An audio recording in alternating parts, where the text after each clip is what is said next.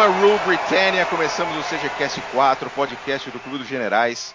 O podcast para quem não pode ter um blindado em casa. Eu sou Daniel Ibarra, Winston Churchill no CG e serei seu anfitrião nos próximos 60 minutos de Guerra das Falklands. Isso Ou mais. mesmo, aquela briga pelas pequenas ilhas no Atlântico Sul entre Argentina e Grã-Bretanha. É Falklands, tá? Não é Malvinas. Se fosse deles, era Malvinas. Lembrando que o Clube dos Generais é um grupo de debate sobre história militar e você pode nos encontrar na web pelo www.clubedosgenerais.org. No Facebook, a gente está no facebook.com.br Clube dos Generais. Temos o Twitter, arroba Clube dos Generais. E pelo grupo do Telegram, CGCast, tudo isso você conversa com o Mac, fala com ele, você vai gostar. Uh, vamos apresentar a nossa mesa de hoje. Uh, primeiro ele que é jornalista, psicanalista, tá com uma barba que vai fazer bico de Papai Noel no Natal, pode ter certeza.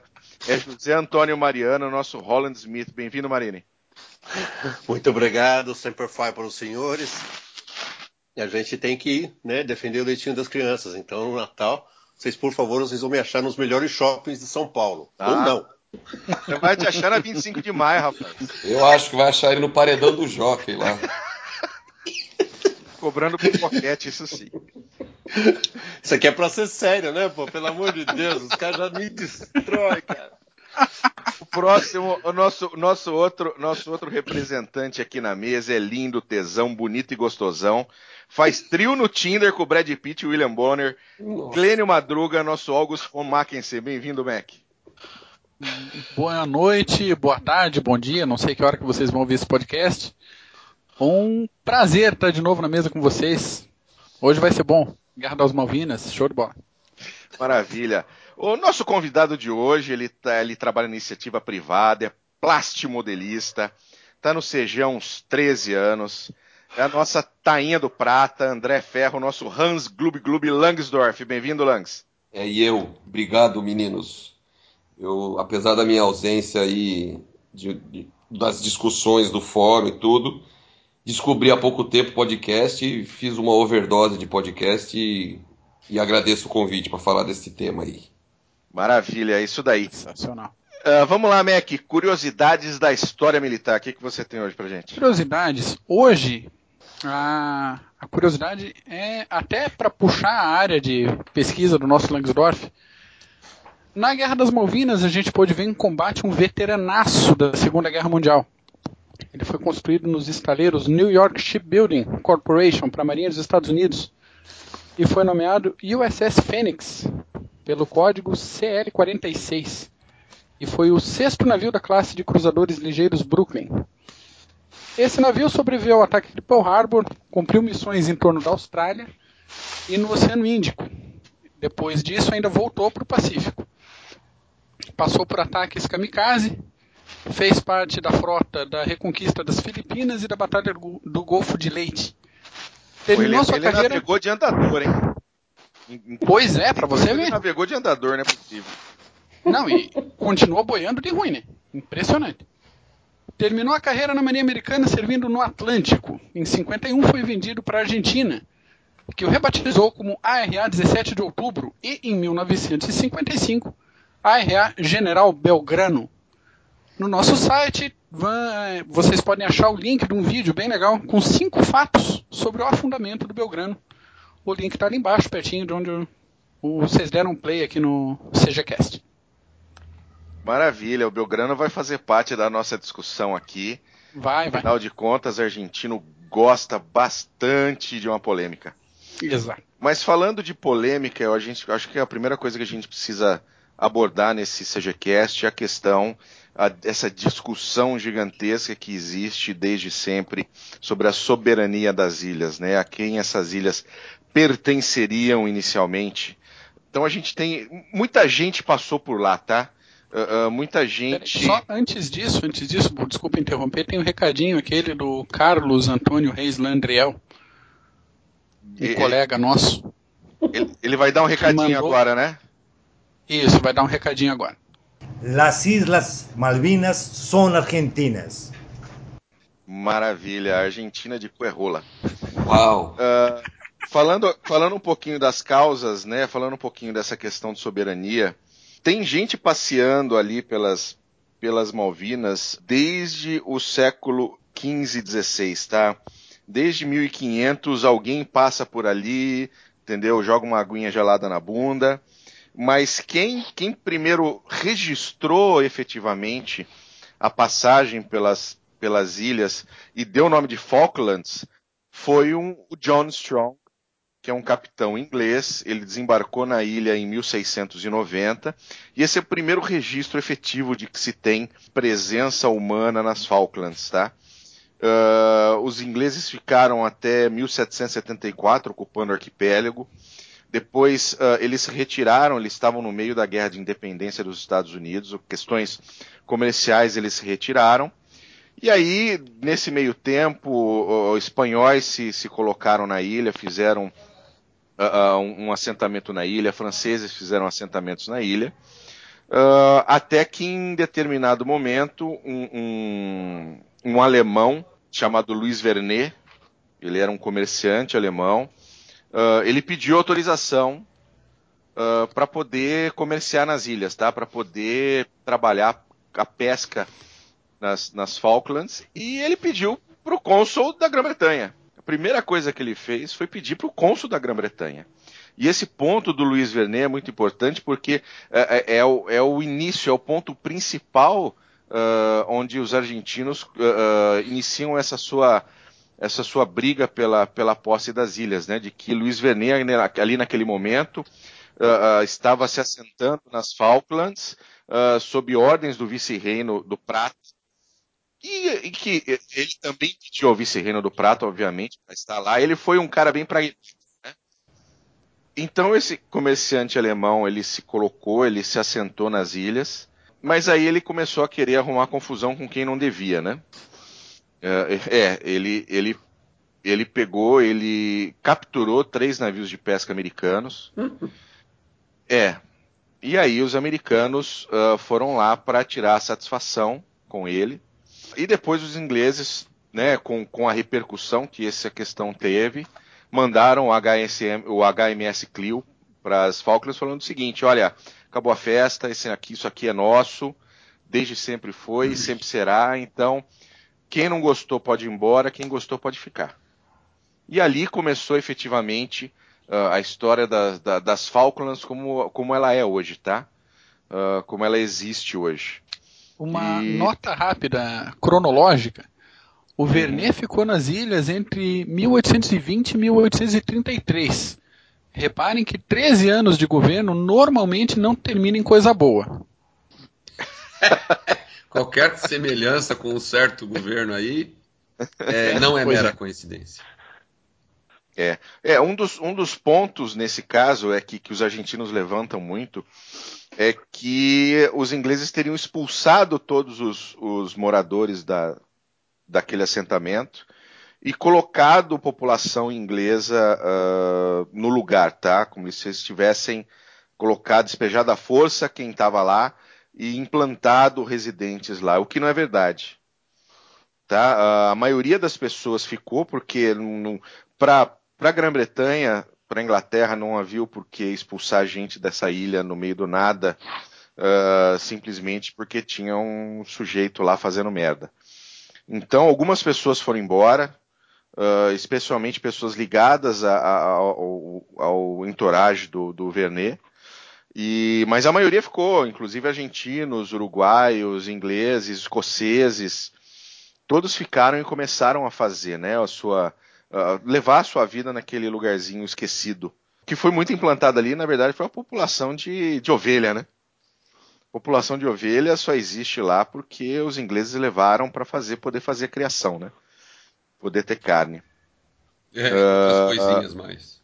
É, lógico, né? É sempre bom ter uma diversão. Você é, é sempre bom ter uma diversão. Detalhe interessante, senhores, é o seguinte: um censo histórico, histórico feito pela Universidade da Flórida, nos Estados Unidos, e que se mantém em níveis é, regulares até hoje, é, mostra que dos habitantes da ilha, 61% são Falkland Islanders, descendentes de britânicos. 29% são britânicos, 6,5% são chilenos e os outros 3,5% são quem vier. Portanto, nem a ideia de que a ilha é, possa ter alguma maioria, ou mesmo, mesmo que fosse minoria, e próximo da, da costa argentina, mesmo essa ideia de que ela é habitada por argentinos e os argentinos teriam direito a ela, inclusive, a elas, inclusive por isso, é morta. Isso não existe. Esse censo não é só de agora. Aqui, esse censo, é, o último censo feito, que registrou números muito parecidos com os, anteriores, eu acho que é de 2014, 2013. É, mas isso só reforça a ideia, a certeza, inclusive, de que as ilhas são realmente britânicas, inclusive no seu material humano, né? Lembremos Não, que e, o vice-comandante do Vernet era escocês. Era escocês. Foi morto, é. inclusive, na, na, na revolta. Uh, mas uh, você tem. Teve um censo em 2012. Uh, ele revelou 61 nacionalidades distintas de residentes nas Falklands. Oh. Inclusive escandinavos, inclusive pessoas de Gibraltar e do Canadá. Pois é. Tá? Então, é, é, é Quase a ONU lá dentro. É, exatamente. São pessoas que estão lá há oito gerações, nove gerações. Não, não, não dá para você simplesmente, dentro de um processo de conversação sobre soberania, ignorá-los, né? A, Argentina, especialmente sob o governo Kirchner, ela ignorou totalmente os, os habitantes da ilha, os Kelpers, né? Eles são chamados de Kelpers ela ignorou os Kelpers totalmente nas negociações e nunca aceitou que eles sentassem à mesa é, para conversar. E nós sabemos perfeitamente, dado quem são os Kirchners, por que, que a questão das Malvinas ganhou tal vulto é, no governo deles, né? É, sempre que, é, sempre que tem um governo merda, eles arrumam o problema das um, Falklands Uma polêmica para aglutinar a população. Agora, é, você vê que coisa interessante. Aí isso nos leva a, a, a, nos perguntarmos se os argentinos realmente querem resolver isso. Porque no momento em que dá uma grande bobagem na nação, opa, vamos focar aqui, porque aqui o povo se une. Se aquilo lá começa a ser efetivamente argentino, vão culpar quem? Porque daqui a pouco a Argentina vai se ferrar outra vez. Eles já foram um grande país. Infelizmente é isso. É, até os anos 60, a Argentina era o que há na América. Depois dos Estados Unidos era a Argentina. E em alguns quesitos era superior aos Estados Unidos. Depois de 60 para cá, com uma onda de populismo tremenda, ela se ferrou, ela só dançou. E o Kirchner. Só, só restou o orgulho, né, Smith? Só restou. Exato. Aliás, feridíssimo, né? A partir de 82, a partir até de 76, quando aquela junta militar toma o poder na Argentina. Então, é, é uma coisa interessante de se perguntar mesmo, né? Ok, toma, fica com as Falklands. Né? Põe o nome de Malvinas, deixa aí para vocês, vamos ver como é que fica. Não fica, amigo, não fica. Não fica. Aquilo é um nervo exposto que a Argentina faz questão de manter. É, e olha que isso começou na década de 40, efetivamente, tá? Porque em 1850, em 1849, foi assinado uma, um, um, um acordo de paz, vamos falar assim, uma convenção de paz entre a Argentina e o Reino Unido, tá? Onde essa, isso resolveria, resolvia todas as pendências entre Argentina e Reino Unido, inclusive as Falklands. Uhum. Tá? E isso ficou absolutamente ok até a década de 40. Na década de 40 foi que começaram efetivamente uh, a, a, falar sobre Malvinas, Malvinas Argentinas, uh, uh, a levantar esses pontos sempre que aparecia um problema econômico, sempre que existia um, um, uma questão de crise interna, e os argentinos são um povo orgulhoso, eles têm, eles têm motivo para ser um povo orgulhoso. A Argentina é uma terra maravilhosa. Eu já tive em Buenos Aires, é lindo. Você já esteve lá também, Langs? Umas duas e, vezes para já. E, e, a cidade é linda, o povo é acolhedor. Uh, é um, não, cara, eu não. É eu só não falar de nenhum, futebol cara. e das Malvinas. Pronto, aí. É, não, mas é um povo. Não, é um povo que é um povo que te acolhe bem. Não, é um na maioria que... é assim, na maioria é, é assim. É, um povo trabalhador, etc. E que acaba caindo nesse conto do vigário, como o brasileiro sempre caiu no conto do vigário com relação ao futebol. Né, a melhor coisa que pode acontecer para um governo em crise, isso há anos atrás no Brasil, hoje nem tanto, o brasileiro deu uma acordadinha, era ser campeão do mundo. Então a Argentina tem uma dupla desculpa. Primeiro são as Malvinas e depois é o futebol, porque a Copa de 78 nós sabemos como é que foi conquistada. Né? Mas é sim, é bem por aí sim. mesmo. Okay. La mano grande. Né? Então, tem sentido, mas se você pega, por exemplo, tudo isso que você falou é absolutamente correto. De 40 para cá, né, quando o, o peronismo, no Perón, flerta abertamente com o nazismo, tanto é que a Argentina foi o berço dos nazistas depois da Segunda Guerra, é, o que ele pretendia era realmente ocupar, ocupar as Falklands. Ele deu azar, porque os ingleses não nasceram ontem, né? e eles tinham muito receio de que as Falklands pudessem passar para o comando argentino, o que significaria passar para o comando alemão, o que significaria passar para os japoneses. E aquilo era realmente um perigo para eles. Mas é, desafiar, desafiar a Grã-Bretanha desta forma e desviar a atenção desse jeito do povo, diante de uma ditadura absolutamente sangrenta como foi a ditadura argentina, né, foi de uma estupidez muito grande.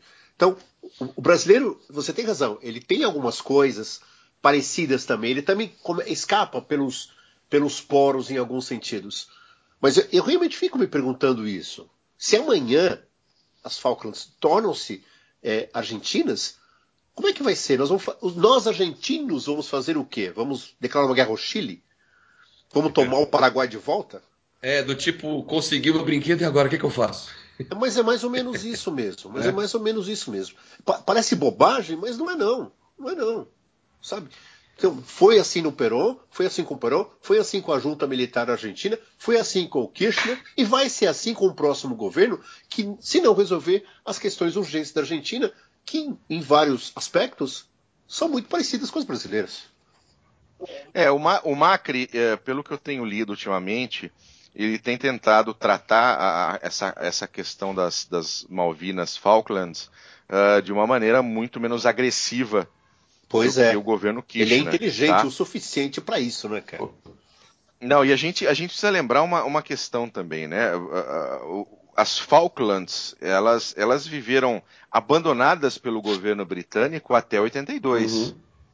Era, era algo, ou seja, ninguém sabia na Grã-Bretanha, pouquíssimas pessoas sabiam que existia uh, duas ilhas lá no Atlântico Sul uh, que eram um protetorado britânico. Tanto que os habitantes das Falklands, eles não eram cidadãos britânicos. Eles se tornaram cidadãos britânicos após a Guerra de 82. E qual era a nacionalidade deles, então? Não, eles eram colônia. Então, é, da, colônia... é da Commonwealth. É, é colônia, é colônia, não é um cidadão britânico, é um cidadão de segunda classe. Até porque, né, Bull? Meio Porto Rico como forma de Unidos, reconhecimento. Mas... É, mas é, pois é, pode até ser meio Porto Rico, mas Porto Rico tem uma nacionalidade. Eles não são norte-americanos, eles são porto-riquenhos. Fato, fato. Né? Agora, não, eles eram Kelpers, eles eram Kelpers, mas é, por eles fazerem parte da Grã-Bretanha, eles eram uh, considerados uma colônia.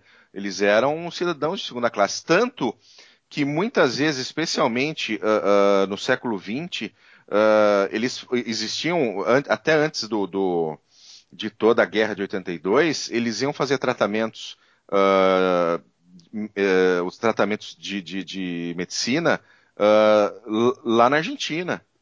Eles tinham, os habitantes, eles tinham os cartões do SUS argentino para poder se tratar na Argentina.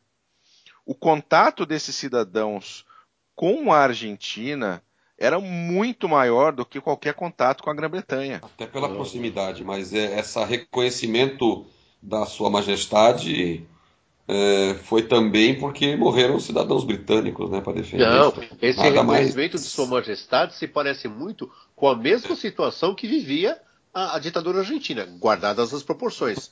Porque, então é isso, né? A Thatcher também estava pisando em ovos na Inglaterra e achou um jeito de né, Colocar é, o pau Thatcher, na mesa. A, é, a Thatcher, a Thatcher ela pegou, ela pegou um estado inchado, né? Pelo último governo trabalhista, uhum. um estado praticamente paralisado, onde um estado não existia dinheiro, ela pegou e começou a desestatizar tudo, começou a cortar custo, começou, tirou dinheiro das Forças Armadas, ela estava fazendo o que a gente precisa fazer aqui. Sim. A Grã-Bretanha hoje só é uma das maiores economias do mundo porque ela fez isso lá atrás, em 1979, 1980. Exatamente. É só por isso que a Grã-Bretanha deixou de ser um país completamente engessado pelo Estado. É, mas, então, mas mesmo. Mas isso cria, isso cria problemas, né? Uh. Porque pessoas são demitidas, Sim. né? Você bota a gente para fora do Tem um governo. impacto social muito grande isso. Muito social muito grande. Você, você veja só, imagine, imagine um governo liberal no Brasil que de repente muda completamente as regras de licitação, muda completamente uh, uh, as, as, estatais, tira das estatais, coloca todo mundo privatizado, privatiza setor público de saúde, privatiza tudo. Ai, Cara, I have isso- a dream. I have a dream, mas isso dá uma merda enorme. Claro que dá. Então, para ela, para ela como, como política, a- aquela guerra que, que apareceu, caiu no colo dela, foi a melhor coisa do mundo porque ela se reelegeu logo depois. Sem dúvida, sem dúvida, foi Ela mesmo. foi se reeleger logo depois. E, e- e no caso dos argentinos, é a grave crise econômica que um governo ah, estatista também, não é um governo ah, ah, nacionalista e que apertou a economia argentina, que já era frágil, a tal ponto onde eles estavam, mesmo sendo um governo ditatorial, mesmo tendo forças armadas na mão, mesmo tendo poder de polícia na mão, entendeu que precisava de algo para tentar tirar a atenção completa dos argentinos. Sim. E nada melhor do que uma guerrinha no seu quintal por algo que você diz que é seu. Exatamente, exatamente. A, a diferença grande, a diferença fundamental é, foram os frutos né, desta, desta guerra.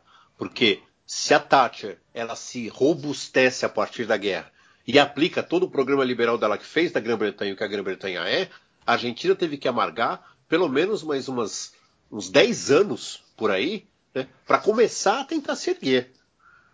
Porque a Argentina, naquele momento, ela tinha uma, uma dívida externa enorme, de 8 bilhões salta para 45 bilhões, uma inflação galopante de 108 182% ao ano, pobreza disparada, participação industrial no PIB, do- participação da indústria no PIB decaindo, o país estava naufragando.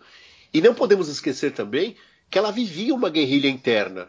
Não era do tamanho que dizem que era, mas era uma guerrilha e perturbava algumas relações. Então, mais até do que a, do que a Thatcher, e isso é um expediente que, inclusive, é, no mesmo ano, a Venezuela tentou usar contra, contra a Guiana, mais do que a, do, do que a Thatcher, a Argentina precisava daquela guerra. Ela precisava. Só que também eu me pergunto nisso, né? Se ela conquista as Malvinas, se ela conquista as Falklands sem guerra, e as Falklands passam a ser dela, ela ia conseguir, no máximo, tirar a água do nariz. É, né? Não ia, exatamente. não ia adiantar mais nada. O, É, que ia quando, adiantar, acabasse, a- quando acabasse o êxtase, eles falaram, e agora? Né? o- o que ia adiantar era entrar em guerra contra a Grã-Bretanha e ganhar. E ganhar. Aí ia adiantar um pouco mais. Um pouco mais. Mas fora isso, meu amigo, ia continuar a mesma coisa. Uma das principais apostas desse governo Gu- Gualtieri eh, era que a Grã-Bretanha não ia mexer, ou não ia flexionar músculos para salvar 1.200 pessoas que viviam lá na casa do cacete, né? Uhum. Exato. Eles, Pelo né, menos era é- com isso que os argentinos estavam contando. É, é, eles queriam algo, algo que fosse, eh, eh, como é que você colocou, um, um fait accompli, né? É, exatamente. Feta Um fato, fait accompli, muito obrigado, senhor. É, é- é um fato consumado, Uhum. né? Ou seja, entramos, dominamos, ah, agora isso aqui é nosso, o instalado, saco. não enche o saco, é isso aí. Tô instalado aqui, o pessoal tá bem, tá todo mundo lindo, maravilhoso. Uma inocência mudando, dos infernos, né? exatamente, tô mudando aqui a direção das ruas, agora aqui é tudo argentino, agora aqui chama Porto São Carlos, ou seja lá, o Porto Argentino. Agora você vê o tamanho realmente da, da ingenuidade. Porque uma ditadura, como qualquer ditadura, para onde ela olha? Ela olha só para o próprio umbigo. né? Ela só tem um umbigo. Ela é o umbigo do mundo dela. É, Ela não consegue articular com outros atores, a não ser com ela mesma e com alguém próximo dela que conjuga das mesmas, dos mesmos predicados. Uma análise muito superficial iria mostrar que a Grã-Bretanha, embora não ligasse para as Falklands, também vivia uma situação que precisava, em que a Thatcher precisava aglutinar o povo. Será que alguém não pensou? Peraí, peraí. E outra coisa, sabe? A Grã-Bretanha, ela, ela é mãe de quem mesmo? De quem que ela é mãe aqui na América? Me, me- me esclarece aqui. É, peraí, deixa Sabe? eu pensar. Deixa Pode ver pensar, aqui. tio? Pô, pensa, da Guatemala. Ah, é. É Porra, meu, pera. Não teve alguém ali no comando da Argentina, da política da Argentina, falou assim, gente, olha, calma. A Argentina tá, a Grã-Bretanha está passando por alguma coisa parecida. Isso foi de uma estupidez tremenda. Tremenda. Sim, a sequência de erros diplomáticos gigantescos na, na América do Sul, principalmente na, Bahia, na Bacia do Prata, dá pra gente voltar a isso a 1810, mais ou menos. Pois é. é. Quase uma tradição platina, uh, decisões absolutamente equivocadas de caráter diplomático. Essas ditaduras, as ditaduras latino-americanas, né, sobretudo as latino-americanas, que são as mais próximas a nós aqui, é, é, elas olham realmente somente para o próprio umbigo. Sabe? A Grã-Bretanha não vai ligar, porque é um, é um monte de terra gelada aqui, ninguém vai ligar para isso. E ninguém pensou nisso que nós falamos agora há pouco. Depois que a gente conquistar, vamos fazer o que com isso aqui? Nós vamos ter que manter isso aqui. Como é que nós vamos manter isso aqui? Pô, meu, caramba, sabe? Isso porque tinha tentado, quatro anos antes, entrar numa guerra com o Chile. Por causa do canal Sim. de Beagle. Imagina, que é mais pro sul ainda. Por causa do canal de Beagle. Gente, é para você ver o tamanho da burrice, da estupidez que é uma ditadura. Pô, caramba. Isso é impressionante. Nota que o, a encrenca do canal de Beagle ainda não foi resolvida, né? Tá em banho-maria. É. É. Não, não é, parece, e vai continuar não, assim, não né? Parece, não parece, não parece que deixa-se de lado realmente para que no futuro próximo, se essa coisa das Malvinas não colar, tem alguma coisa que cola? Ah, sem dúvida. Pô, sem a menor dúvida. Não, pô, caramba, né? Precisa crescer. Precisa crescer. Caramba. É aquela ideia de vamos continuar tentando uma outra cola, né? Agora, você, Bu, que é o especialista em Falklands, qual que é o, o resumo que você faz disso tudo? Elas são argentinas mesmo? Lógico que não, né? Óbvio que não. Eu, nem, nem, nem, nem do ponto de vista, nem do ponto de vista diplomático, nem do ponto de vista de quem foi que, quem descobriu primeiro, quem disse, todo, hora que você, hora que você pega cada, cada ponto, cada fato uh, uh, dessa história das Falklands, elas sempre acabam se direcionando para a Grã-Bretanha e não para a Argentina. Sem dúvida. Você, você pode distorcer os fatos. Sim. Né? E aí, sim, aí você pode falar o que você quiser. Você pode falar que pelo Tratado de Tordesilhas isso aqui era da Espanha, então tem que ser da, da Argentina. Perfeitamente. Você entendeu? Um tratado que não. Eu quero a colônia cisplatina de volta. Portugal e mais ninguém. É. Né? É. Ninguém se concordou com isso. Eu, eu, lembro, eu lembro na escola, era muito engraçado isso, pensando nisso hoje, mas a escola, na hora que a gente aprendia sobre o Tratado de Tordesilhas, a impressão que se tinha é que no mundo só existiam dois países, Portugal e mas Espanha. Mas foi o que o rei da Inglaterra na época disse. Eu reconheço que um tratado que Deus tenha assinado entre portugueses e ingleses tenha dividido o mundo entre os dois. É. Ué, não é? Exatamente. Exato, exato. Então, você tem razão, é isso mesmo. Por, por, por onde quer que se olhe, não adianta, elas são inglesas, elas são britânicas. Não, e, e, hoje, depois de tanto tempo, se você pegar né, o, o, o ponto crucial para os argentinos é 1833, uh, é a expulsão da guarnição argentina de lá. Uh, a partir daí, a, a, as ilhas criaram a sua vida, elas são autossuficientes. Uhum. Hoje mesmo, elas são autossuficientes economicamente, elas não dependem de nenhum centavo de Londres, uhum. absolutamente nenhum centavo de Londres. Eles só dependem nas questões uh, de defesa uhum. e nas questões de relações internacionais. O restante acabou. É. Eles, eles, eles têm um nível de vida, eles têm um que absolutamente, aliás, é muito melhor que o da própria Grã-Bretanha. Então, você hoje trazer à baila, por exemplo, esse negócio de as Malvinas são argentinas, uh, o povo que está lá não é o povo que deveria, uh, nós queremos as, as, terras, mas não queremos o, o, o Kelper, não, não, isso não vai acontecer. É, você sabe, nós sabemos, todo mundo aqui, quem são as pessoas que levantam essa bandeira, né? Sim. É, e vai continuar levantando e pode espernear à vontade, porque vai continuar britânica, amigo. Um abraço. Não, e, e, depois da Guerra de 82, por mais que toda hora surjam é, é, blogzinhos e noticiazinhas de que ó, os, os, britânicos só deixaram um destroyer agora lá e, e tá, muito, tá muito mais fácil. Se acontecer de novo, eles não vão poder fazer uma grande frota para poder reconquistar as ilhas. Meu, isso é balela. Nossa, não é só balela, isso é burrice, né? Isso é burrice. De novo. Tentar de novo. isso de novo é burrice. Sim, entendeu? Mas isso daí sempre vem à tona. É, é igual o Kuznetsov passando no canal da Mancha, né? é, vai com o rebocador, que vai com o rebocador junto para se pifar. Vai é, cara, é igual o Kuznetsov lá, os negros. Adorei, adorei o, o Dornberger falando dos BOR, né? o, o BOP também, BOP. POP foi bom também. Baba ovo de Putin. É a mesma coisa, cara. É muita propaganda, é muito nhenhenhen para algo que está absolutamente definido e decidido. A não ser que o povo das Falklands, as pessoas que moram lá, que pagam lá seus impostos, desejem se tornar argentinos, isso não vai acontecer. O que já ficou evidente que eles não querem, porque na, no, último, no, no, último pleito que foi feito, eles votaram pela continuidade da cidadania britânica, não foi isso? Foram 98,2%. Isso é quase a eleição do Kim Jong-un, né? É quase a eleição do, do Saddam Hussein. é, mas acontece que a diferença é, são a Grã-Bretanha nesse ponto, né? Diferente, inclusive, do Brasil, uh, ela cumpre né, com os seus acordos e ela e, e, as suas questões, especialmente dessa magnitude, têm que ser as mais claras e limpas possíveis. Perfeitamente. Uma eleição onde, onde as pessoas das Falklands deixaram uma mensagem muito clara de que elas querem continuar a ser britânicas. Uhum. É isso aí. Foi esse, foi esse o ponto, o, o ponto colocado e isso, para mim, é fato consumado.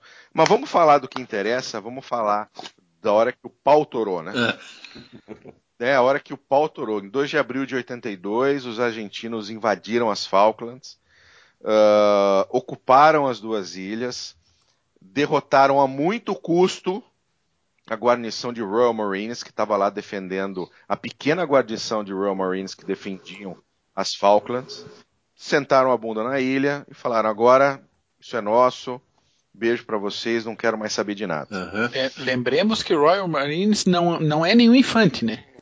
Não, não. Né? Você bota meia dúzia de, de Marines britânicos ali, pelo amor de Deus. É bom vir bem armado, com a disposição café tomado, porque o negócio vai ser difícil. Eles só, eles só, eles somente se renderam porque o governador das Falklands, eles estavam defendendo a, a casa do governo, né? Exatamente. Né? A casa do governador nas Falklands. Porque o governador das Falklands falou, não, para, porque isso aqui vai ser um banho de sangue. Uhum. Né? Em algum momento os argentinos conseguiriam efetivamente dominar aquela guarnição, que era uma guarnição pequena. E, e, então ele falou: para tudo, vamos nos render. Isso pode trazer uh, problemas para a própria população. Exatamente. Então, vamos, vamos, vamos nos render aqui. É uma decisão acertadíssima, né? Tem... Acertadíssima, acertadíssima. Mas cada, cada Marine já tinha levado três quartos argentinos para vala cada um. O, o comandante, que era o Major Mike Norman, ele obedece ao governador Hux Hunt, é, e, mas ele obedece com ressalvas, porque ele queria Sim. romper as linhas argentinas, avançar pela ilha e dar combate na ilha. Mas ele realmente assumiu, o, o governador exigiu que ele fizesse isso. Aliás, o governador ficou muito chateado, porque o governador, não, o comandante das tropas argentinas ficou muito chateado, porque ele queria cumprimentar o Rex Hunt, e o Rex Hunt deu uma banana para ele, não cumprimentou porra nenhuma e foi para casa, muito puto, né? Esse combate ele foi um pouquinho é, é, é, obstaculizado, por assim dizer, por uma ação que ocorreu no dia seguinte nas Ilhas Sanduíche, em que os uhum. protagonistas foram o capitão Alfredo Astiz, o grande capitão Alfredo Astiz, da Armada Argentina, e o desconhecido tenente Kate Mills. Vocês sabem quem foi o capitão Alfredo Astiz, aquele torturador da Escola Mecânica da Marinha, que era expert, atirador exímio em freiras nuas correndo pela praça. Ele atirava que era uma beleza em freiras desarmadas. Mas na hora que ele foi enfrentar uma tropa mais ou menos profissional, como eram os Royal Marines, do Tenente Mills, tomou um sacode terrível. O Tenente Mills foi. É, a ele foi solicitado que ele apenas combatesse por meia hora, só meia hora. Ele combateu por uma hora, derrubou dois helicópteros, matou 15 argentinos, é, danificou de tal forma a corveta Guerrico que ela ficou o resto da guerra no estaleiro. Sim, e só sim. se rendeu porque realmente era preciso, porque é, não tinha mais como fazer, não tinha mais como continuar combatendo. E ele recebeu a, a Distinguished Service Cross por isso. Só aí, só aí, já dava para os argentinos terem uma ideia do que, que eles iriam enfrentar. E mesmo assim, só, não, não é? Veja, só aí. Eles só pegaram a nata da nata da nata que são os Royal Marines. E não se tocaram, velho. E não se tocaram. E a unidade que invadiu. O aperitivo, o aperitivo não deu não deu a dica do menu principal para eles. Pois é, e, e, a tropa que avançou sobre o, a casa do governador, a tropa argentina, não era uma tropa burrinha, não. Era o tático bus, era uma unidade boa. unidade aguerrida também, bem treinada, inclusive. Mas, meu, Royal Marines, os caras existem desde 1600 e a cara. Bombas, sabe? É, é, é muita estupidez, é muita burrice. Uh, mas o que a gente pode pode trazer nesse momento, ou seja, houve a ocupação das ilhas, uh, isso daqui é nossa, e aí começou efetivamente um, um esforço diplomático uh, que era mediado pelo Alexander Haig, que era o secretário de Relações Exteriores dos Estados Unidos naquele momento, e ele passou semanas viajando entre Londres e Buenos Aires, fazendo toda essa tentativa de chegar a um, a um a um consenso onde não houvesse efetivamente a guerra. as Falklands, aliás, a, Grã-Bretanha se preparava naquele momento para enviar sua task force, uh, uma task force que foi juntada às pressas, né, tirando tirando embarcações que estavam em missões uh, para tentar mandar para dezenas de milhares de quilômetros para o sul. E o Haig ele acabou numa situação difícil porque ele tentava convencer o, o, o, governo britânico de que não precisava de tudo isso, não era necessário uh, uh, fazer a guerra por aquelas ilhas esquecidas, geladas e cheias de pedra. Uhum. Uh, e do lado argentino ele tentava né, tent chegar num ponto onde não se falasse em soberania. E ele chegou a costurar mais ou menos uns dois ou três acordos com os argentinos. Mas toda vez que ele costurava um acordo, o, o, o ministro argentino de Relações Exteriores, o Costa Mendes, ia lá, botava um, um, um bilhetinho para ele no bolso que ele lia no avião e o bilhetinho tava, olha, não tem nada a ver com é. isso. Nós não vamos fazer isso, nós não vamos cumprir com aquilo, soberania tem que estar tá na mesa. E, e essa foi aquela tentativa, né, aquela enrolação para tentar garantir que eles se estabelecessem efetivamente uh, nas ilhas, né, nas Ilhas Malvinas. E nesse ponto, a Grã-Bretanha começou a fazer a sua a preparação para mandar a Task Force para as Falklands e, ao mesmo tempo, a Operação Black Book, que eu acho que é a mais complexa operação aérea de bombardeio que o mundo já viu. Cara, eu é, lembro, essa... eu acho que foi o Dornberg que postou uma vez na, na, acho que tem uns dois anos isso, postou na, na lista o esquema, um esquema visual, assim, da trabalheira gigantesca e da quantidade de aviões que eram necessários para fazer esse, todo esse abastecimento, dar esse alcance para os aviões. Eu, tô, eu, tem dois anos que eu estou de queixo caído com esse negócio. A ah, Black Book foi muito impressionante porque era um plano para se bombardear inicialmente a Black Book 1. Foram sete Black Books que foram, uh, foram colocadas em, em ação. Cinco delas chegaram efetivamente a acontecer, duas foram canceladas por questões, questões de tempo, ou então problemas por problemas técnicos, né? técnicos né, do avião. Um deles mas, culminou a... com um avião vindo cair aqui no. Isso, parar aqui no Rio de Janeiro. Parar aí no Rio de Janeiro, o Vulcan. Mas essa primeira Black Book, é. ela era para bombardear a, a, a, Port Stanley. Na verdade, para bombardear a pista de pouso de Port Stanley porque o que os, os, que os britânicos não queriam é que os argentinos pudessem, nessa pista, operar os aviões de caça que poderiam colocar efetivamente em perigo a frota britânica. Uh, então, eles saíram lá da ilha de Ascensão, que fica ali na altura do Equador, a 8 mil quilômetros. Ali, em Ascensão. Ali em Ascensão. Não, não é 8 mil, 6,300. 6,300, obrigado. Uh, e daí eles partiram não só os Vulcans, uh, que deveriam ter o, o, processo de efetuar o bombardeiro, mas também os Victors, que fariam o reabastecimento. Então, os Victor saíram junto com os Bulk, os Victor faziam o reabastecimento de outros Victor, que faziam o reabastecimento de outros Victor para reabastecer os Vulcans para poder chegar uh, até a pista de pouso de Port Stanley e bombardear Port Stanley, sendo que uma bomba só das 21 efetivamente acertou a pista e acabou com a pista de Stanley e não permitiu não. que os argentinos fizessem uso não dessa é pista. Assim. Eles, eles, uh, ele acabou naquele dia. Uh, os bombardeiros não tiveram uma efetividade na parte operativa, porque depois de uns dois dias, os 130 continuavam os voos de, de abastecimento das tropas argentinas. Mas é mais pelo efeito moral. Então, mas foi isso exatamente que eu questionei, foi isso que eu levantei.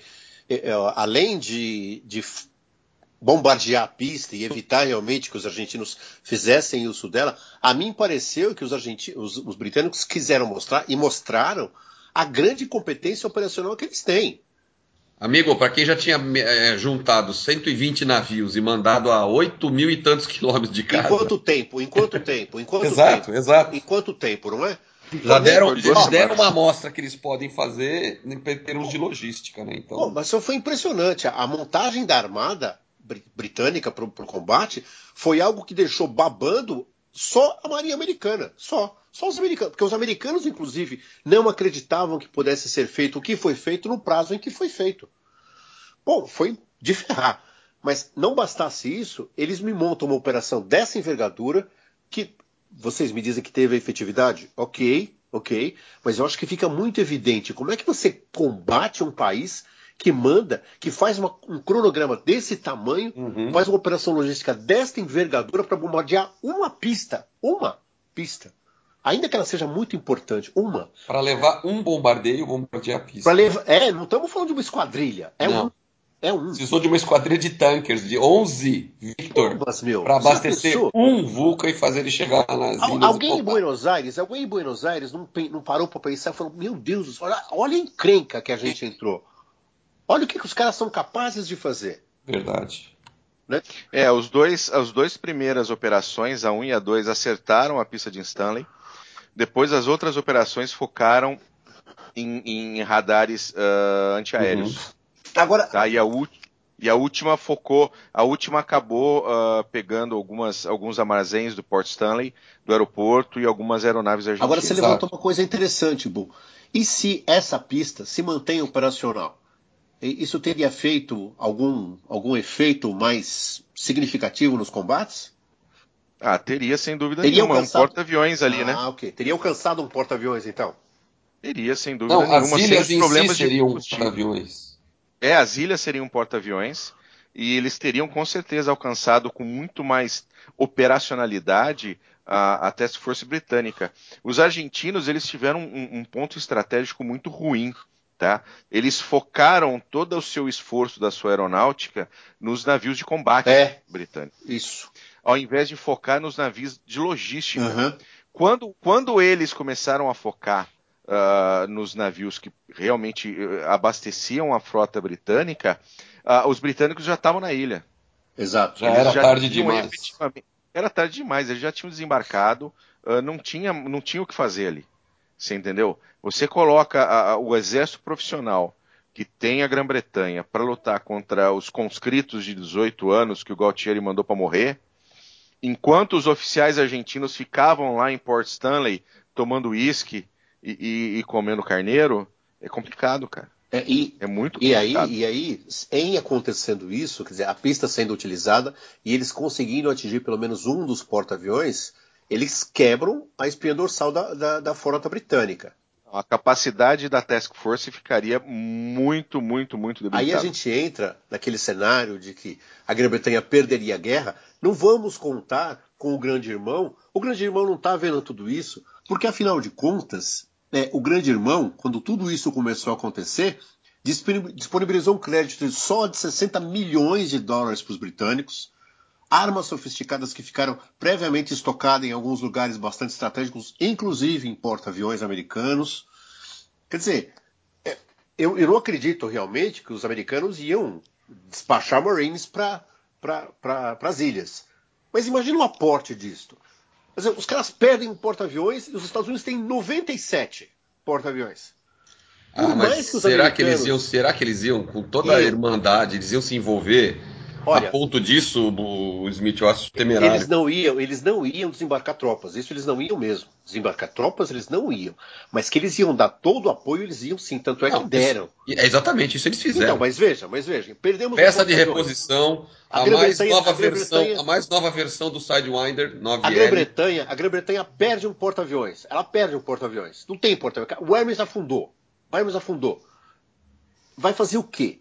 Você acha realmente que os americanos não vão disponibilizar um porta-aviões, ou um LPD, ou um LPA, seja o que for, para a Grã-Bretanha? Vão, vão. Por mais que o governo argentino naquela época seja o governo mais anticomunista da América. É. Com homens, inclusive, com, com o exército, inclusive, treinando a contra-guerrilha salvadorenha, hondurenha, guatemalteca, por mais. Não tem jeito, não tem jeito. Isso é laço de sangue, amigo. Um abraço, um abraço. É, é. Não vamos depositar homens nas Malvinas, não vamos. Mas não vamos deixar mamãe assim, não. Não vamos. Mamãe não vai, Eu- mam- mamãe não vai sangrar desse jeito, não. Não. Viu, Bu? Ainda sobre a efetividade desses bombardeios, foi aquilo que eu te falei. É, no momento até, na hora do ataque, sim. Tem lá as fotografias de reconhecimento aéreo, de satélite americano, Americano. mostrando as crateras e tudo, mas eles foram ah, hábeis, como era um bombardeio só, não era danos de monta, então é, reativavam a pista em um dia ou no máximo. Mas ó, eu acho que o grande lance, a sacada dessa- dessas missões foi ter a Argentina retirado alguns Mirage da área de combate ou da- das bases mais próximas das Falklands para a capital, porque eles estavam com medo de que fossem atacar Buenos Aires. Então eles tiveram que deslocar alguns esquadrões de Mirage para ficar longe do conflito e fora da- do alcance, entendeu? Mas isso nunca. Não, e haviam planos para isso. Havia planos para atacar Buenos Aires? Haviam, haviam planos para atacar Buenos Aires, sim. Sempre é fosse bom ter um necessário. plano para atacar Buenos Aires. Se é necessário. Na dúvida, né? É, na claro. dúvida, vamos lá. Mas tinham planos para atacar Buenos Aires, sim. Acontece que, é, ou seja, isso era algo de, é, na- algo assim muito extremo, né? Ah, sim, bastante. Tinha planos até para bombardear Buenos Aires de arma nuclear, mas é, Nossa senhora. são planos extremos, Porque né? se acontece mesmo que um ataque convencional e mesmo que seja de pequena monta, aí a coisa realmente está muito ruim, né? Porque É. os, os soviéticos forneceram imagens de satélite para os argentinos, Cuba tinha Sim. fornecido armas. Nesse momento, olha, é o que a gente falou uma vez, né? Olha o que, que a Guerra Fria proporciona. Né? O inimigo do meu inimigo é realmente meu, meu amigo. Cu- Cuba, Cuba, União Soviética, né? instrutores poloneses ou alemães orientais prontos para dar, dar informes para o exército argentino. Olha que loucura.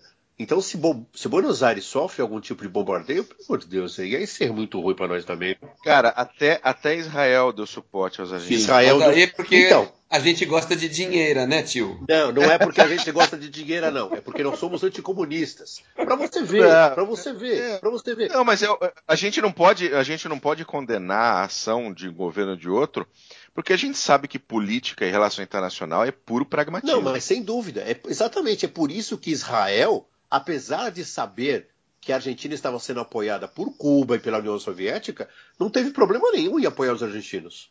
O problema Sim. é esse, né? Eles são anticomunistas e os comunistas são nossos inimigos, então vamos apoiá-los. Tem uma causa maior aí. É, é mais ou menos isso mesmo. É mais ou menos isso mesmo. É claro que anos depois, né? O Irã explode a AMIA e a É, Argentina aí- não é tão amiga assim, né? É, é verdade. Bu, uma outra ah, coisa, só para falar oi. sobre o campo de, de Port Stanley.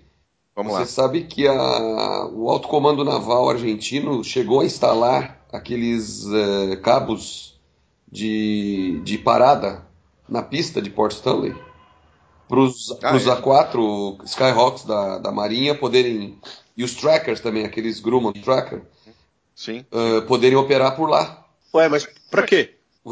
Para quê? Para A fazer pista de pouso cobertura aérea. Port... Mas a pista de pouso de Port Stanley me parece ser um pouquinho maior que a de porta-aviões, não é?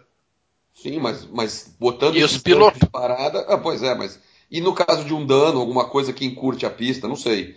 A informação que, a gente, que, eu- que eu tenho também é que até aquelas ah, redes de aço, sabe, para quando o navio perde o gancho, o avião perde o gancho, Uhum, para recuperar, também tinha sido instalado. Mas nunca foi usado, porque a Marinha. Eles ficaram com medo lá do 25 de maio e botaram ele no porto. É, mas é, é isso daí vem, vem para o próximo tópico, né? Ah, depois que ocorreu a Black Book e, e que a Armada já estava se movimentando em direção aos Falklands, nós tínhamos já lá ah, um dos submarinos nucleares, que é o Conqueror, de olho na movimentação da Marinha Argentina. né? Naquele momento havia sido declarada uma zona ah, de exclusão de 200 milhas a partir do centro das ilhas, que era uma zona de total exclusão, onde não- qualquer, qualquer entrada de, de qualquer navio argentino, qualquer avião seria né, seria combatido. E se por acaso houvesse perigo de que um, um, navio argentino, alguma coisa, ameaçasse a frota, ele também seria afundado fora da zona. Então era uma zona de total exclusão ali dentro das 200 milhas, e fora das 200 milhas é uma praça de guerra. Se você me ameaçar, eu vou te afundar. Agora, o que fica, o que tem muita controvérsia, é, Bo, o Belgrano estava dentro dessa zona de exclusão? Não, ele estava é. fora. O Belgrano estava fora da zona de exclusão, no movimento de pinça junto com o 25 de maio. Por um lado, exatamente. É, era o 25 de maio, o, o, o porta-aviões pelo norte. Uma flotilha capitaneada pelo 25 de maio ao norte e o Belgrano, Isso. uma outra flotilha ao sul. Era necessário, foi, então, e foi um alvo de ocasião. Era, era necessário abater o Belgrano? Ou também isso foi uma manobra, uma operação psicológica? Olha, existia, um, existia o seguinte: o Belgrano e o 25 de maio estavam operando em águas profundas, tá? E de acordo com o movimento de pinça, em algumas horas ou alguns dias, se não me falha a memória, ele ia passar a operar em águas mais rasas, onde os submarinos britânicos não iam conseguir mais acompanhar. Então, em pouco tempo, eles seriam efetivamente um perigo para a Task Force que estava chegando ao norte das ilhas.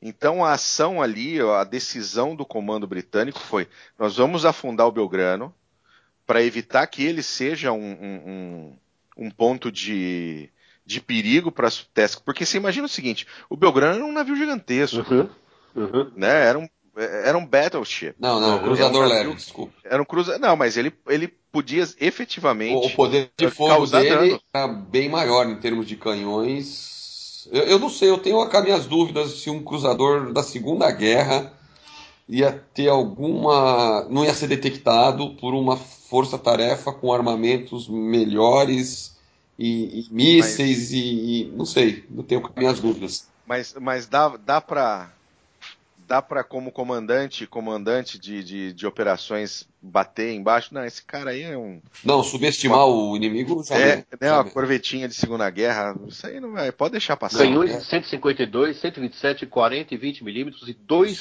reparos de mísseis britânicos Seacat, instalado em 68. Isso. Ele era, você sabia que ele era irmão gêmeo do nosso Barroso, né? Aí.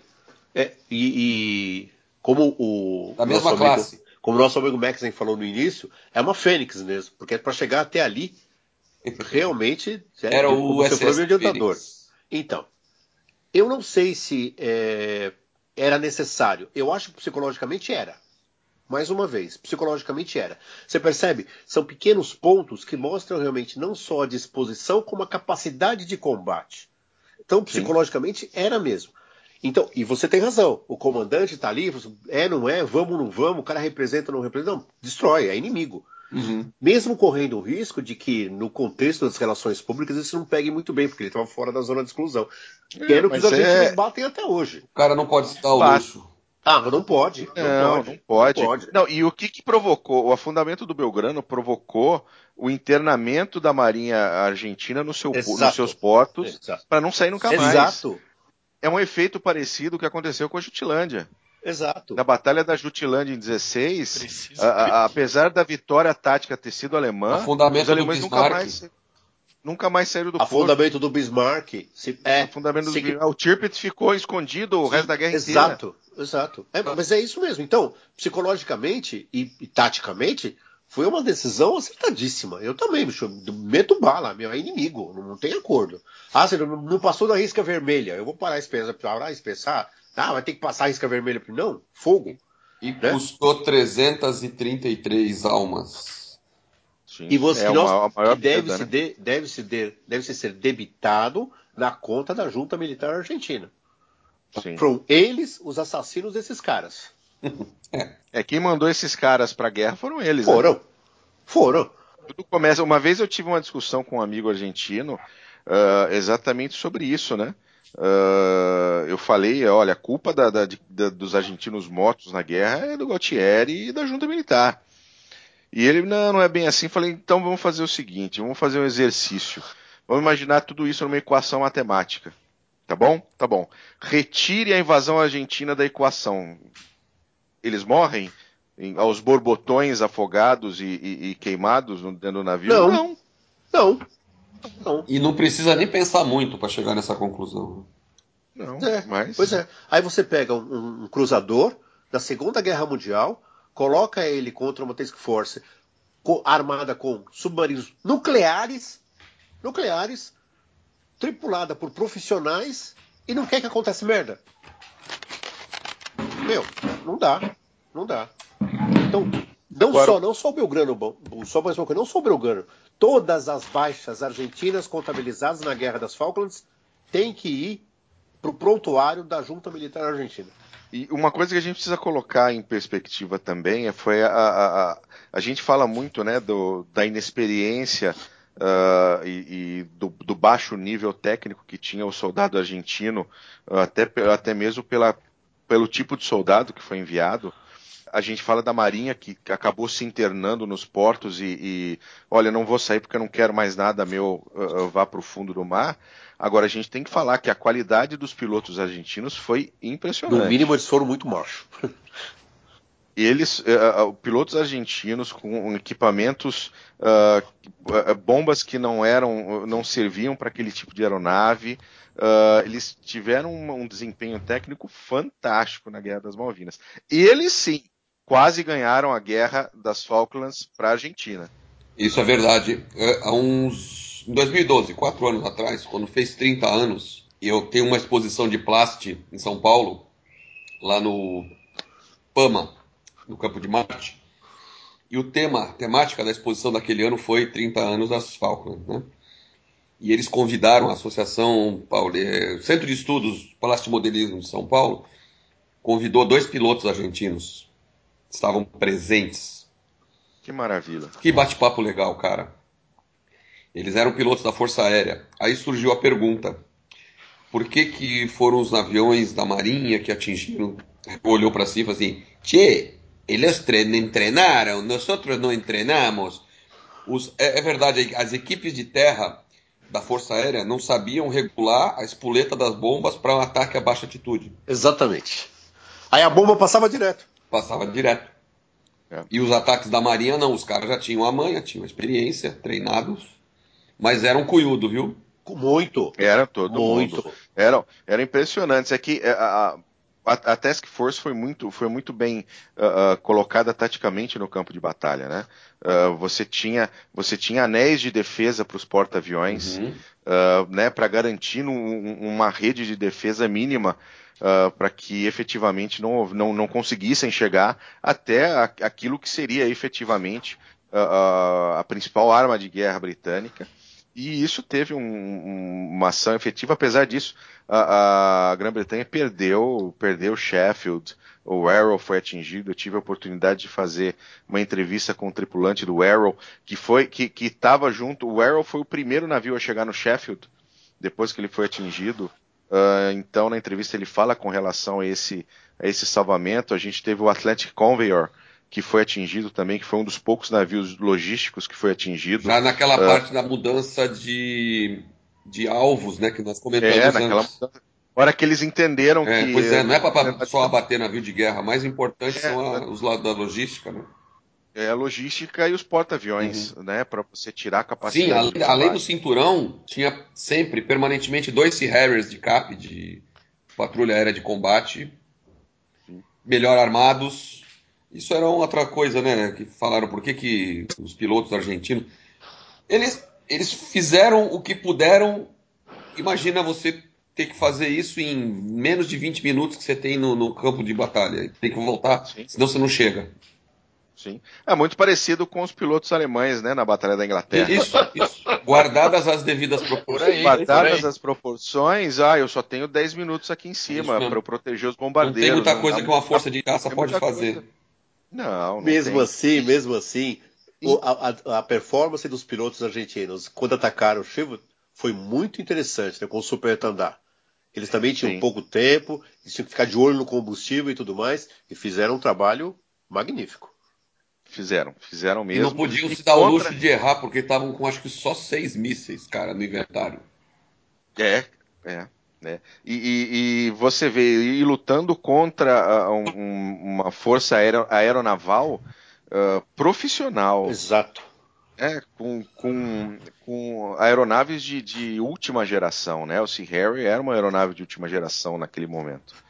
Então foram, foram realmente são, são dignos de respeito porque fizeram muito com muito pouco do que tinham. Agora, só em, em relação a isso, eu queria só destacar é, um pouco dos combates, dos combates em terra, é, porque o que a, gente, a, impressão que a gente tem realmente é de que os conscritos argentinos eles só levaram sova. É verdade, eles levaram sova mesmo, porque as tropas britânicas que foram para as Falklands eram extremamente profissionais, extremamente. Mas pelo menos dois, duas tropas argentinas conseguiram lutar e lutaram com alguma qualidade contra os britânicos, deram trabalho para os britânicos. A primeira foram as forças especiais argentinas, em Top Malo House, quando eles lutaram com o grupo de guerra de montanha do Ártico, que é um grupo formado dentro do SBS, do Special Boat Squadron. Agora, você imagina que esse grupo de guerra de montanha no Ártico, eles já haviam treinado nas Malvinas, eles conheciam o terreno das Malvinas, das Falklands, e eles tinham acabado de chegar, fazer o quê? Duas semanas que eles haviam acabado de chegar de um treinamento na Noruega onde eles combateram, onde eles treinaram com as forças especiais norueguesas e com os marines americanos. Só. Os caras estavam na ponta dos cascos quando eles chegaram nas Malvinas. E mesmo assim, a Companhia de Forças Especiais Argentinas de Top Malo deu muito trabalho para eles. E, e, o interessante é que o, o capitão Rod Boswell, do, do, do, comando do comando britânico, a hora que ele interrogou o capitão das Forças Especiais Argentinas, ele perguntou pro cara, por que é que você não posicionou os seus homens de acordo? O cara falou assim para ele, não, é que tá muito frio. Nós não imaginávamos que vocês atacariam com tanto frio. Aí o argentino continuou falando, é, e eu, eu, treinei na Argentina, eu treinei na Inglaterra, eu, eu fiz especialização com vocês na Inglaterra. Diz que o Bolson jogou o fuzil no chão, ficou puto, falou para ele, por que, que você não, por que, que você não colocou em prática o que você aprendeu? E depois ele parou pra, e depois ele parou para pensar, ainda bem que ele não colocou, né? Isso sem dúvida nenhuma, é. cara. Você vê o nível de mas... profissionalismo dos caras, né, meu? Não, mas você, você, você tem que colocar esses, uh, esse bando de conscritos contra gente como, como o SAS, o SBS, uh, contra os Gurkas que não combateram, mas estavam ali, não, não, deu tempo dos Gurkas combaterem. Tem né? outra, operação, uh, outra operação psicológica, é isso mesmo. É, não, não deu tempo. E, e meu, você não quer encontrar um, gur, quer. um Gurka pela sua frente. Você não quer encontrar um não, cara. Não desse. é legal, porque o seu dia não vai ser bom. Não, não vai ser bom, não vai ser bom. Você vai, você vai acabar. Especialmente se ele estiver lustrando a cucre dele. É, não, se estiver lustrando a faca aí, porque você sabe, né? A tradição é que uh, você não pode tirar ela da bainha. É. Ela voltar com sangue. ah, tá. É uma tradição dos gurkas. É, não tinha uma história você... dos, dos, dos, um dos medos que os conscritos argentinos tinham? Era onde estaria é, o batalhão? Eles não dormiam ah, direito à noite. Você imagina a cena. Porque isso é, uma, isso é uma tradição, né? Se você desembainhar a, a cucre, Uh, quando ela voltar, se ela não tiver visto sangue, você tem que usar o seu próprio sangue para botar ela de é, volta. Você falar, corta o dedinho, assim. Corta o dedinho, ela viu sangue, você bota de volta. Isso é uma tradição burca. Ela fica calma. Eu ainda, é, eu não sei se ela ainda está muito em evidência ou em voga entre eles, mas era uma tradição antiga dos desses dos gurkas. Por via das então, dúvidas, eu não quero descobrir. É, não compre não. uma. e uma outra tropa, uma outra tropa é, argentina que deu um certo trabalho para os britânicos foram os fuzileiros navais. Sem o 5 Batalhão de Infantaria é, da Marinha, dos fuzileiros, os fuzileiros navais argentinos, eles deram trabalho no Monte Tumbledore para os paraquedistas. Lutaram e lutaram bem. Embora fossem é, conscritos também, o núcleo deles era formado por oficiais muito bem treinados. E os próprios operadores, os próprios paraquedistas, reconheceram isso. Era difícil desalojar os caras. Para você ver que se eles tivessem tido mais treinamento, mais tempo, mas o assodamento da junta militar argentina foi uma coisa criminosa. Criminosa. Faltou preparo, né? Faltou, faltou inteligência, faltou tudo. Bom, você, inteligência e ditadura já são duas coisas que não combinam. Também muito, acho, né? são duas palavras que não ficam juntas. É, você tinha, você tinha a impressão que se tem, né? E, e é um fato isso, é que foi tudo arranjado às pressas. É, né? Exato. Foi tudo feito às pressas. Pega aí aquele plano antigo para invadir as Falklands. Vamos botar em prática, porque senão a gente vai perder o, o, o rumo do governo e a gente vai ser chutado para fora da, da Casa Rosada. E foi desse jeito Foi? mesmo? Foi, cara, foi assim mesmo, assim, baseado no fato, baseado na ideia de que os britânicos não agiriam, não agiriam. Então, e de novo, né, não pensam num curto prazo, porque, outra vez, ganhamos Malvinas, e aí, vamos fazer o quê? Tivemos um fôlego aí de meses, porque depois o pessoal ia voltar para a rua, ia, a inflação não ia baixar por causa disso, né, a dívida externa não ia baixar por causa disso. E, e, e pra gente, pra gente finalizar aqui, eu acho que a gente pode tentar falar um pouco do que, qual foi o resultado disso tudo, né? Tanto para a Argentina quanto para a Grã-Bretanha. Do ponto de vista argentino, o resultado foi o fim da junta, né? Fim da junta militar e, e a eventual reinstalação de um governo democrático na Argentina. Sim, uma, uma- aceleração aí para a volta do, Da democracia do- argentina. Da democracia lá. E para a Grã-Bretanha foi um- um- uma reafirmação do seu poder militar, do seu poder global. Ah, foi o- o- uma carta branca para a Thatcher poder ganhar o seu segundo termo e continuar fazendo as, as reformas que ela tanto fazia. Para os ilhéus, para os Kelpers, foi efetivamente se tornarem cidadãos britânicos, né, sair, sair dessa, dessa condição de cidadãos de segunda classe e passarem efetivamente a existir na, na, no- no- na mente do, do, do cidadão britânico que está lá em Londres, ah, do outro lado do mundo. E no, no médio prazo, inclusive, os reflexos disso se estenderam por toda a América Latina, sobretudo pela América do Sul, porque o Brasil ficou naquela de ficar do lado da Argentina porque é meio irmão, de novo a Guerra Fria, né? É, é meio irmão, é irmão, tá do lado, nós não gostamos muito, mas ok, ele tá aqui, nós somos amigos da Inglaterra, mas também É, o Brasil foi o muito- saco, né? Tá, pro foi. Foi. Apoia, mas não entra. É, É isso, isso. foi desta forma também macula a imagem dos militares brasileiros. Também fica maculada porque militar é feito para quê? Ué, é feito para guerra. É para isso. E na hora em que você a hora que você precisa dizer aqui você veio, você não mostra. Então se você não serve para aquilo que você vê, você está fazendo o quê aqui? E isso não tem relação somente com a junta militar argentina. Isso se estende a Stroessner, isso se estende a Figueiredo aqui, isso se estende a uma série de, de ditadores sul-americanos, latino-americanos. Então, foi muito mais, inclusive, do que meramente o fim da, da ditadura militar argentina, que foi, de longe, a mais sangrenta da, da América do Sul. E sobre a participação brasileira, ou a, ou a quase participação brasileira, mas o apoio que teve, é, eu, Aham. tive uma, eu tive uma, uma conversa bem interessante. Tem um cliente nosso que ele é da Marinha de Guerra, mas ele agora está em iniciativa privada, já dá baixa reserva. É consultor de salvatagem, né, de embarcações que se afundam e, e ele vai lá, trabalha para uma empresa holandesa, inclusive a empresa que resgatou o Kursk, só isso. Cara, É, ruim, hein? Pô, você, vê que o, o- o- como é que chama? O histórico da empresa é quase não qualifica ela para Não, é, nada. não, é péssimo, é péssimo, é péssimo. É uma novata. É, e esse cara, como ele é ex, né? Se deu baixa como comandante, acho que foi capitão de mar e guerra, e ele estava servindo num destroyer ou numa, num contra-torpedeiro brasileiro.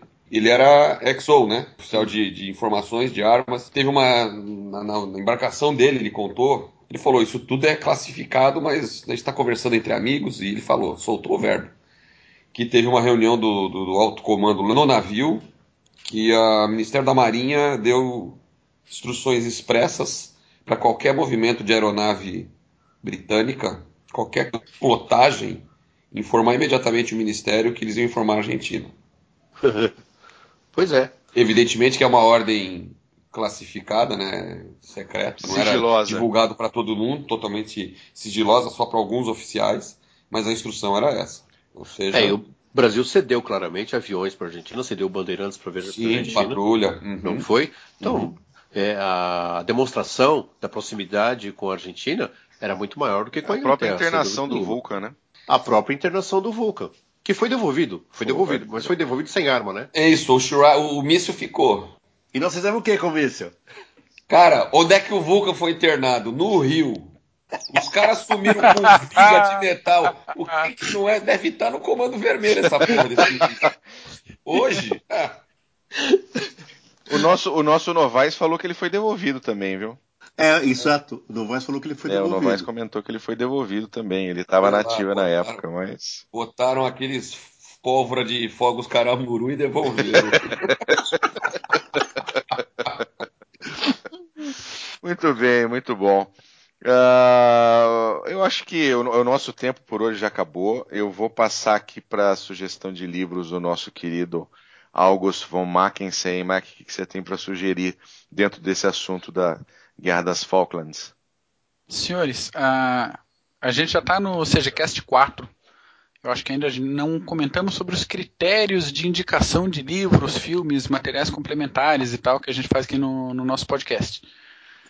Todas as obras indicadas aqui ou já foram lidas por mim, ou pelo Winston, pelo Smith, ou por outros membros do- dos clubes generais, que acharam que ele merecia o selo de qualidade CG. Assim.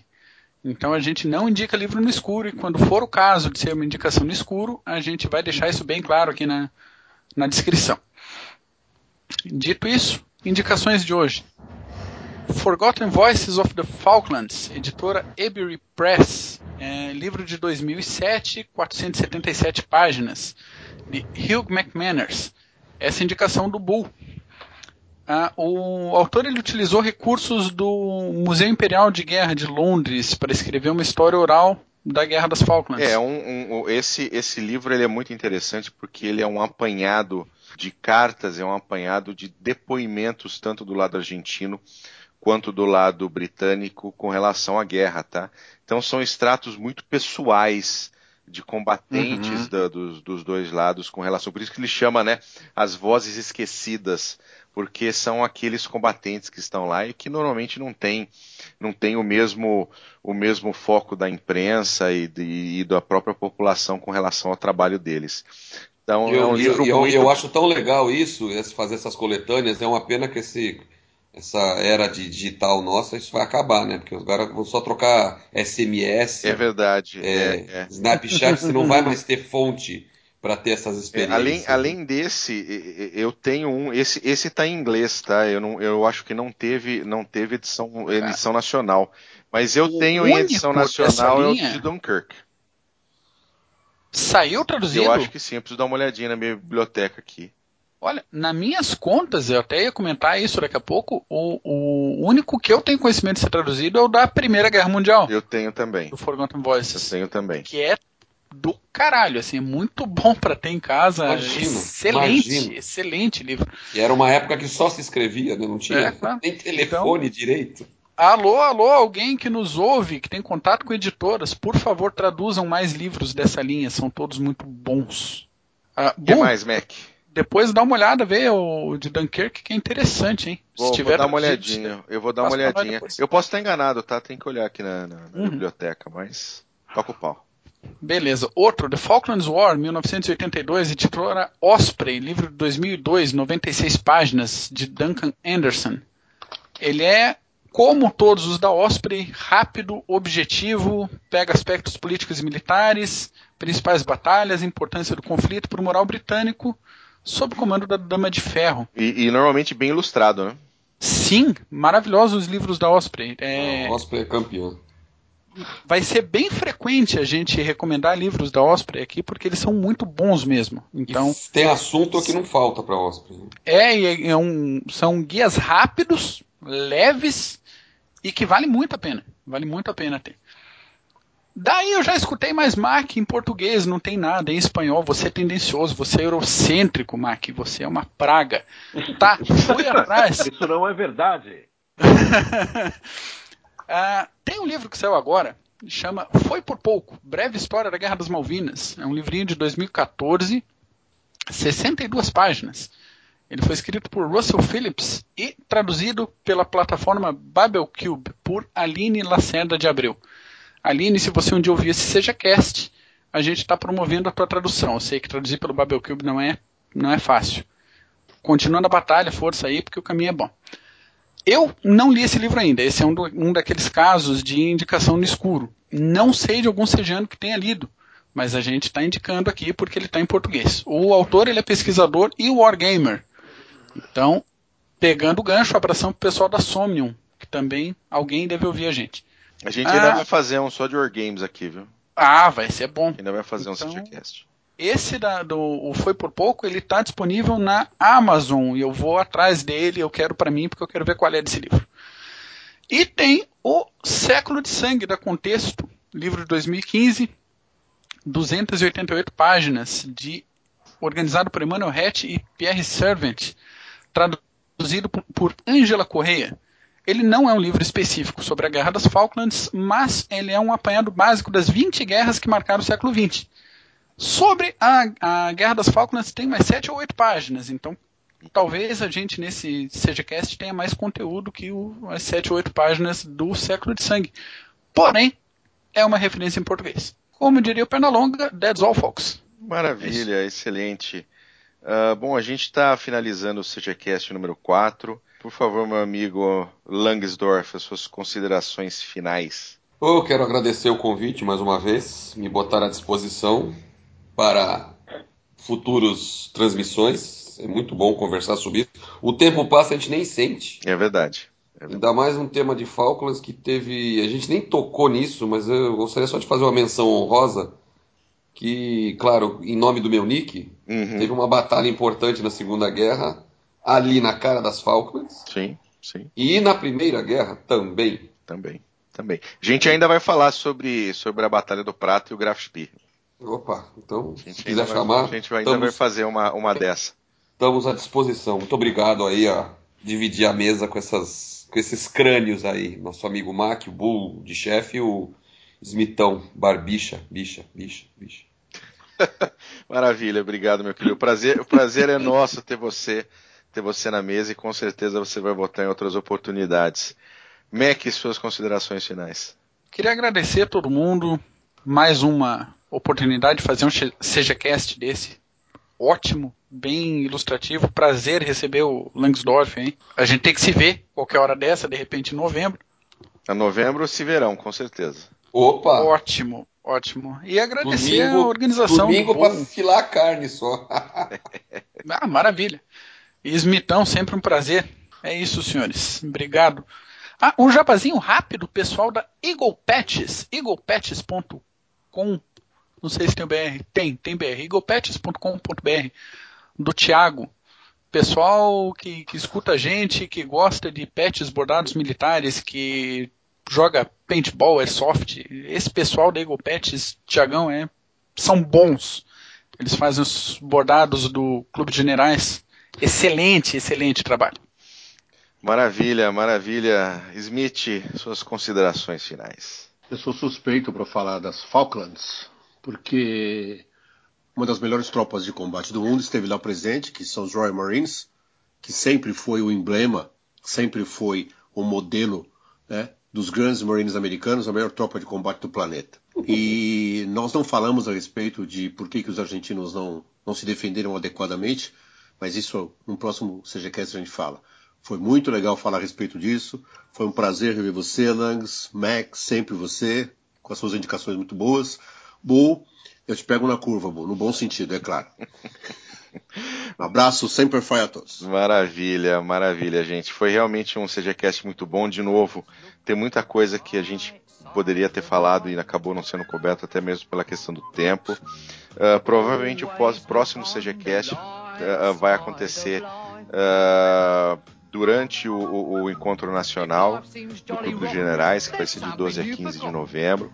A gente deve fazer um live no, no, no dia 13, no dia que vai estar todo mundo aqui. Excelente. Vamos fazer um, vamos fazer um live, a gente está aí buscando, um, entendendo como é que a gente vai estruturar isso daí. Mas a gente continua na luta, continua na briga. E obrigado, Smith, obrigado, Mac, obrigado, Langs, nosso Clube Gloob. E vote, fa, vote, vote a, a, ser mais ativo no, no CG, no, no, nos nossos debates lá por e-mail. E é isso aí. Depois, que eu, depois do podcast eu vou ficar famoso aí. É verdade, é verdade. então tá bom, gente. Maravilha. Obrigado. Um abraço. Tchau. Valeu. Valeu. Abraço. Just before you draw your terminal breath. Life's a piece of shit when you look at it.